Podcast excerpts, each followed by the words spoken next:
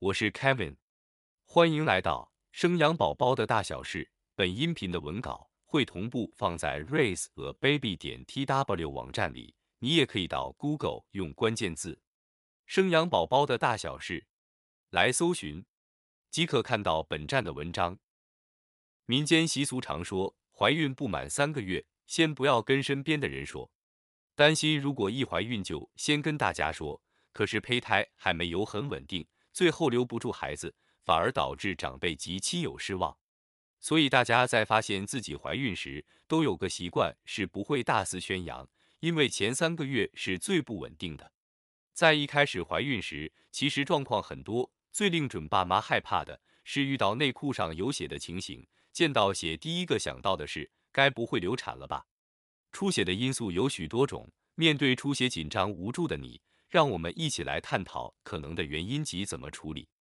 本集音频的题目是：怀孕初期有出血，是不是流产了？可能因素与处理办法，通通告诉你。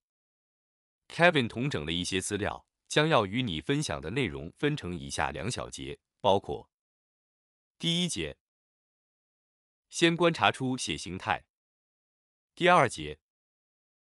怀孕初期出血的六大原因及处理办法。怀孕初期的出血不一定都是流产，切记不要对号入座，让自己慌乱不安。也有其他因素会流血，不管如何都是个警讯，提醒我们小心谨慎处理。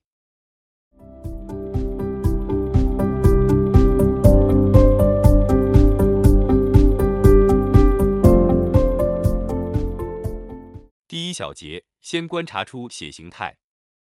每个人的状况不同，要找出流血的原因之前，先请孕妈咪观察自身的出血的形态，如血液颜色深浅、流血速度的快慢、血量的多寡，以及有没有伴随身体或其他部位疼痛等。这样可以在就医时帮助医生尽快诊断，并且给予处置。透过孕妈咪过去观察经血颜色的经验得知，月经来的前几天。流出的经血多半是呈现鲜红色或是暗红色，经过一段时间后会因为血液中的铁氧化成咖啡色。如果又继续累计这样的血液，长时间下来血色就会变成黑色。因此，也可以用这样的方式来判断流血速度的快慢。倘若是咖啡色或是黑色，表示不是及时的出血，而是原先在体内滞留比较久的血块或是液体，并非持续性出血。流速也会较为粘稠缓慢。如果用卫生纸擦拭，纸上有微量粉红色液体，则是少量出血，再加上部分阴道分泌混合物，流速虽快，但量也不多。最需要注意的是，流出来的血液是鲜红色，流速快且没有停止，有些人又同时有下腹疼痛的状况，代表身体正在出血，此时必须立刻去看医生。接着跟你一个个探讨及说明。出血形态还有可能因素，进一步让准爸妈将观察到的情形跟医师讨论，借此缩短医生判断时间，尽快精准进行检查及治疗。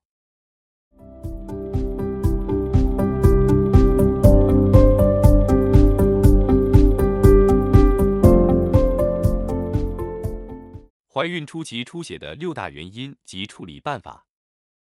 第一种原因。胚胎着床不稳定，怀孕初期最常见的出血原因，大概就是胚胎没有附着在子宫上很稳固，也有别名是胁迫性流产。胚胎在输卵管慢慢移动到子宫，并看入子宫内膜完成着床，若结合触媒有牢固抓紧，则有少量出血的现象。胚胎着床不稳定的出血形态，是排出带有粉红色或咖啡色的血液。多半是一点一点或是血丝状。该如何处理此种情况呢？胚胎着床不稳定导致的出血，好发时间多半在怀孕初期，受精后一至二周就会发生，常被误认为是月经。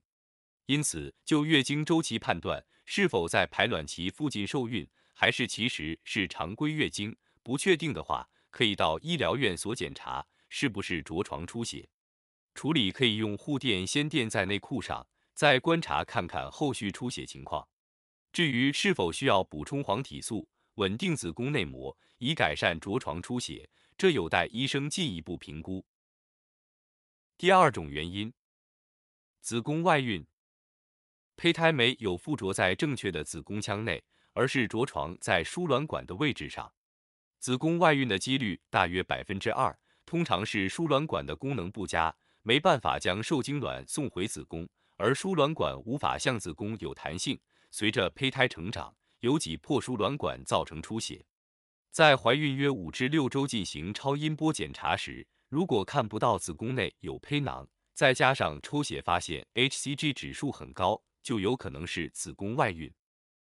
子宫外孕的出血形态，流出咖啡色或是黑色血液，量大或小且合并内出血，重点是有明显或是剧烈腹部疼痛情形。该如何处理此种情况呢？若是子宫外孕，当胚胎很小时，会注射药物让它自行萎缩，并固定追踪 hCG 浓度，让浓度下降。若是没有下降到一个标准，则会再补打。若胚胎已经成长到压迫输卵管或导致内出血，会透过手术移除胚胎。第三种原因，子宫颈息肉。息肉是一种良性的肿瘤，有些女孩会在子宫颈外口长出息肉。息肉的表皮组织脆弱，又有许多血管，若有碰撞或是摩擦，就容易有出血的现象。子宫颈息肉的出血形态，出血量很像月经，颜色多为鲜红或是咖啡色。该如何处理此种情况呢？经由超音波及内诊诊断出子宫颈息肉大小。因怀孕关系，不一定立即开刀处置，依据准妈咪情况，医师给予局部药物涂抹。如果出血状况没有改善，息肉大到影响胎儿，则会进一步安排割除息肉。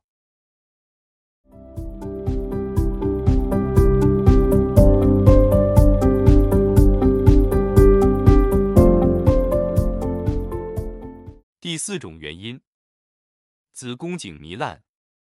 阴道反复细菌感染，导致子宫颈发炎。子宫颈为保护自己，不让阴道细菌入侵，子宫颈内部的洞口会往外翻开，持续碰撞或摩擦会有出血情形，就是子宫颈糜烂。通常是性行为后比较容易发生，性行为次数越频繁，刺激子宫颈摩擦发炎，越容易产生子宫颈糜烂。子宫颈糜烂的出血形态。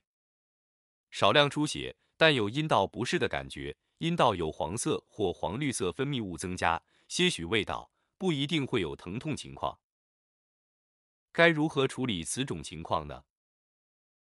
若有不适感，请就医，医师会给予塞剂或是口服、外涂用药，以防止不断阴道感染，进而糜烂状况更严重。第五种原因，葡萄胎。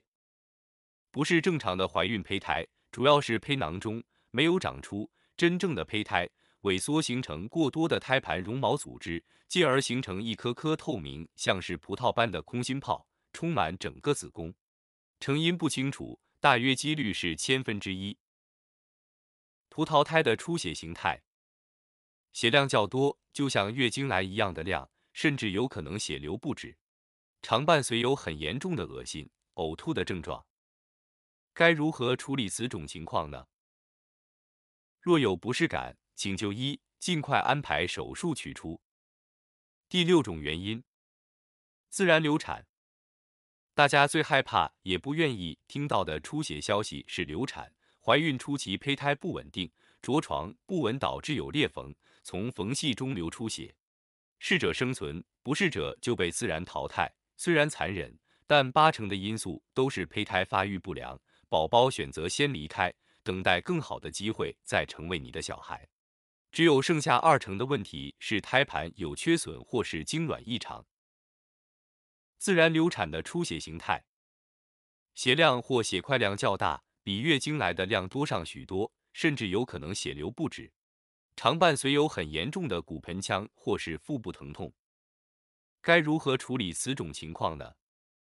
请尽快到妇产科就医。一般来说，会服用促进子宫收缩的药物，让它自然收缩，排出胚胎。服药期间会有出血及疼痛感，此时医生会搭配一些止痛药。约十四天后停止出血，医师会约回诊，再用腹部超音波检查。大约再过二个月，子宫渐渐恢复，月经也会跟着来潮。以上是需观察出血的重点，以及介绍六点关于怀孕初期出血可能的原因及处理办法。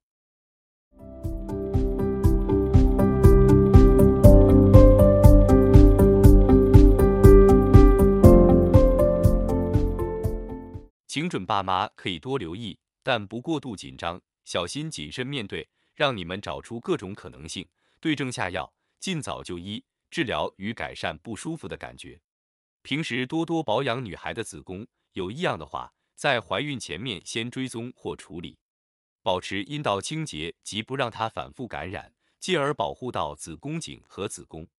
若是女孩有打算要怀孕的计划，就要开始维持良好的生活作息。心情愉快，睡眠稳定，均衡营养，让子宫和身体处于最佳状态，预备让胚胎有个健康又是合成长的家。